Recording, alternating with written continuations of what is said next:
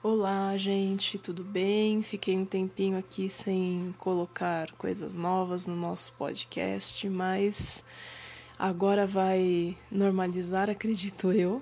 E eu venho aqui retomar um assunto que na verdade já foi muito discutido, muito falado e ainda assim tem muita gente que desconhece que são os nossos corpos energéticos, né?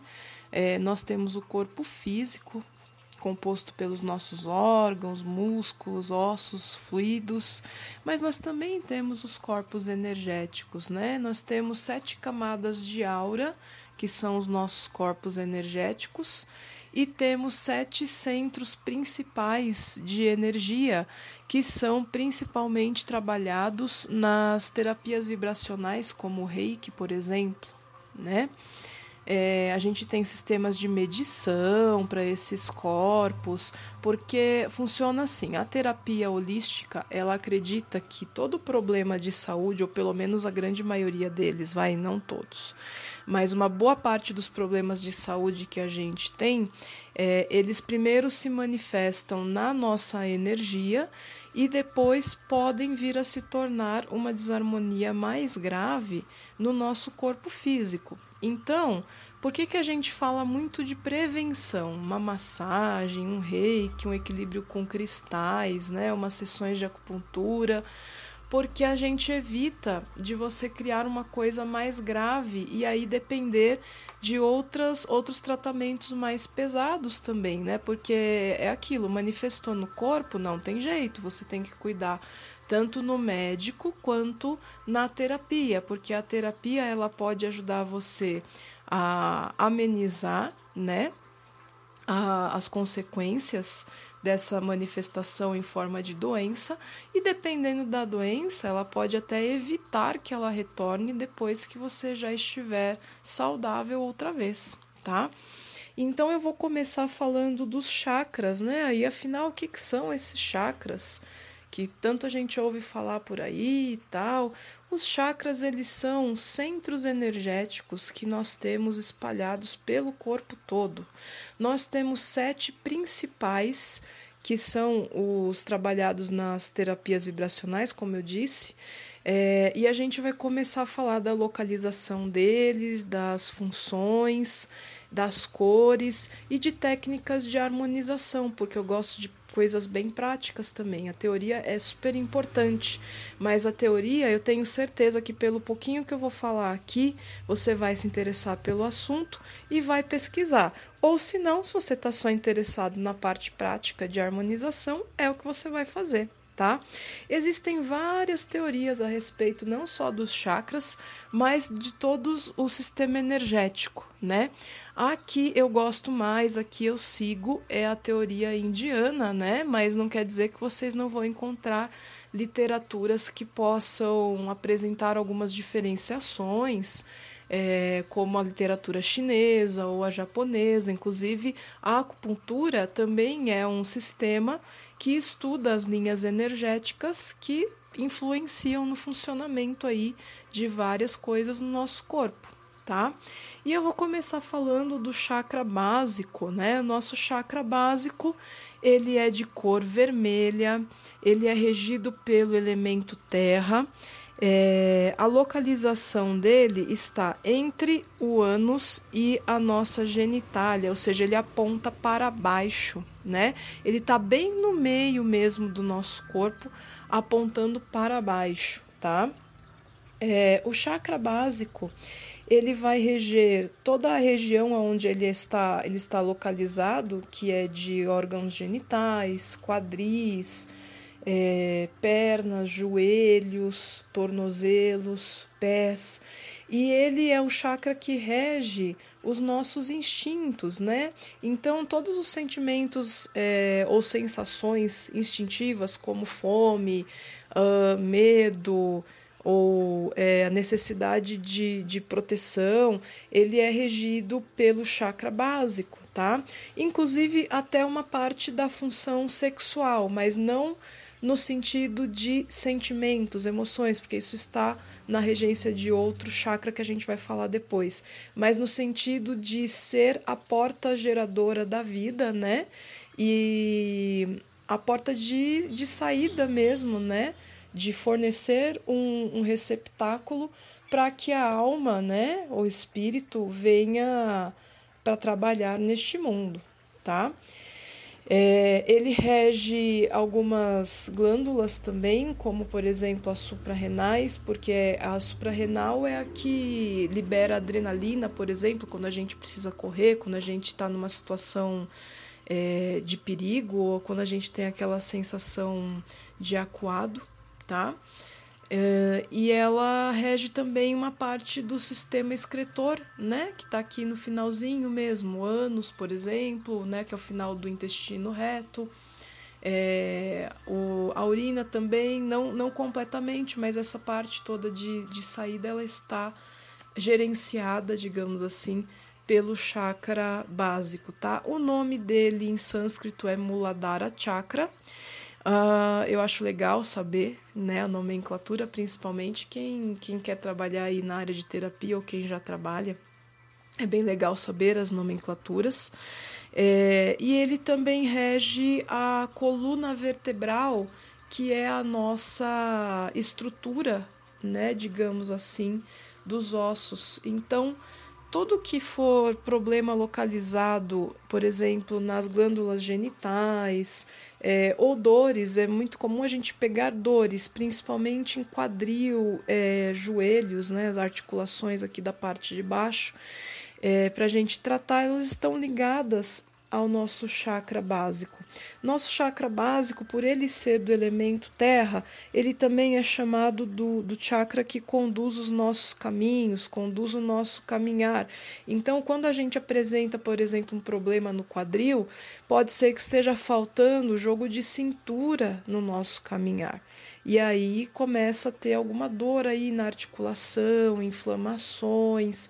É, em casos mais graves, como artrite, quer dizer que você está negando tanto essa necessidade de jogo de cintura que está gerando um endurecimento ou a artrose, né? Você está precisando ser uma pessoa mais flexível para conseguir atingir seus objetivos, suas intenções, mas você nega tanto, você não quer estar tá sendo tão durão ou durona, né? Que o corpo está apresentando esse desgaste, porque você precisa ser uma pessoa mais flexível. Então o corpo ele fala com a gente é, é, através do, do físico também para entendermos quais são as nossas necessidades. Então, problemas na, nas articulações, as articulações elas dobram, né?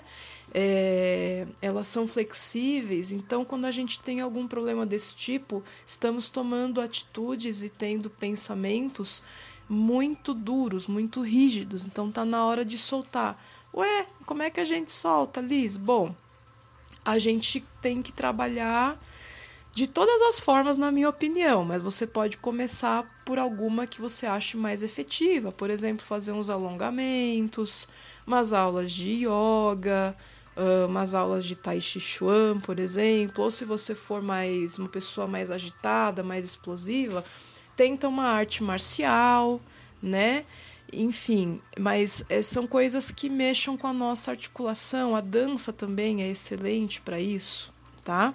Então a gente tem que começar a movimentar. O segundo passo é você mesmo fazer uma introspecção, uma revisão, e um terapeuta pode te ajudar com isso também. Seja ele um terapeuta nas técnicas holísticas, é, um psicólogo também, mas você vê onde é que você está sendo tão rígido, né? Que está afetando as articulações. Isso é importante para você, tá? É, Mulheres que têm dificuldade com a menstruação também pode ser uma, um sinal de que o, o teu chakra básico, teu muladhara chakra está em desarmonia, né? Mulher tem muita dificuldade, geralmente muitos problemas nessa parte, né, de útero, que também a saída está localizada toda aqui na parte que rege esse chakra, né? É, e muitas vezes ele está bloqueado porque a gente vem de uma sociedade onde as ideias ainda são, é, na sua maior parte, machistas. E isso afeta a gente, a gente acaba levando isso como uma coisa comum, porque a criação foi conduzida dessa forma, mas chega uma hora que a estrutura energética do nosso corpo não aguenta, porque ele sabe que a feminilidade também tem que ser liberada, né? E da mesma forma os homens, os homens que têm problema aí de próstata, né?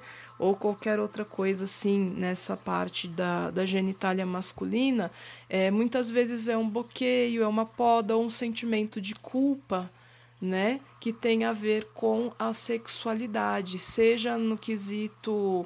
É, impotência, inclusive impotência, gente, ela geralmente deriva de um sentimento, né, de um preconceito que a pessoa tem, de não se sentir capaz de seguir em frente, não se sentir capaz ou merecedora, né, de de alguma coisa, de algum objetivo conquistado. Então, mudando esse pensamento, você consegue ajustar mais facilmente o equilíbrio dessa energia e evita um monte de problemas de saúde tá? Uma outra forma que a gente pode utilizar para equilibrar o chakra básico é fazer um elixir de jaspe vermelho, que é uma pedrinha, tá? É, ou carregar a jaspe vermelho é, no bolso da, da tua calça, por exemplo, tem que ser sempre na parte de baixo, tá? Na, mais perto da, da regência do, do chakra tá bom? É, os pingentes vermelhos eu não recomendo carregar no pescoço, pelo menos não por muito tempo, até porque, primeiro, se você está carregando a pedra para equilibrar um chakra lá embaixo, ela não vai ser tão efetiva assim tá? Segundo, porque pela minha experiência terapêutica, tá? Cores é, quentes, vermelho, laranja, amarelo, usadas muito tempo na parte de cima dos chakras que são os espirituais, que tem as cores frias, né? Como as cores predominantes, pode gerar algum desconforto e um desequilíbrio nesses chakras da parte de cima, tá? Mas carregar o jaspe vermelho no teu bolso não tem problema, ou fazer o elixir. É, e como é que faz esse elixir? É muito simples. Você vai comprar um jaspe vermelho, pode ser de qualquer tamanho, tá? Aqui no Brasil a gente tem abundância, é bem fácil de encontrar. É, você compra um jaspe vermelho do tipo rolado, tá? Porque ela recebe um tratamento de lapidação diferenciado e ela não solta grânulos, tá? Por quê? Essa pedrinha rolada você vai trazer para casa, você vai lavar ela bem na água corrente, vai pegar uma jarra, de preferência de vidro, mas se não tiver de vidro, vai na de plástico mesmo, é mais importante você fazer, tá bom? Vai colocar a sua pedrinha dentro dessa jarra e vai preencher com água potável, tá? Aí você vai aguardar 24 horas e você pode começar a tomar a água dessa jarra, tá? Aí você pode tomar água dessa jarra por até 15 dias, tá bom? 15 dias aí você pode parar, né? Você já equilibrou o chakra. No final aqui dessa série de chakras a gente vai também falar de é, outras técnicas de equilíbrio e tal, mas para você começar, já vai pensando nisso. Alimentos vermelhos estão relacionados também a, ao chakra básico, como tomate, a beterraba, é, as ervas também, o hibisco é excelente para equilibrar principalmente a parte de sistema reprodutor, principalmente das mulheres, mas serve tanto para mulheres quanto para homens, tá? É, então, todas essas dicas que eu estou dando para vocês servem para vocês equilibrarem o chakra básico.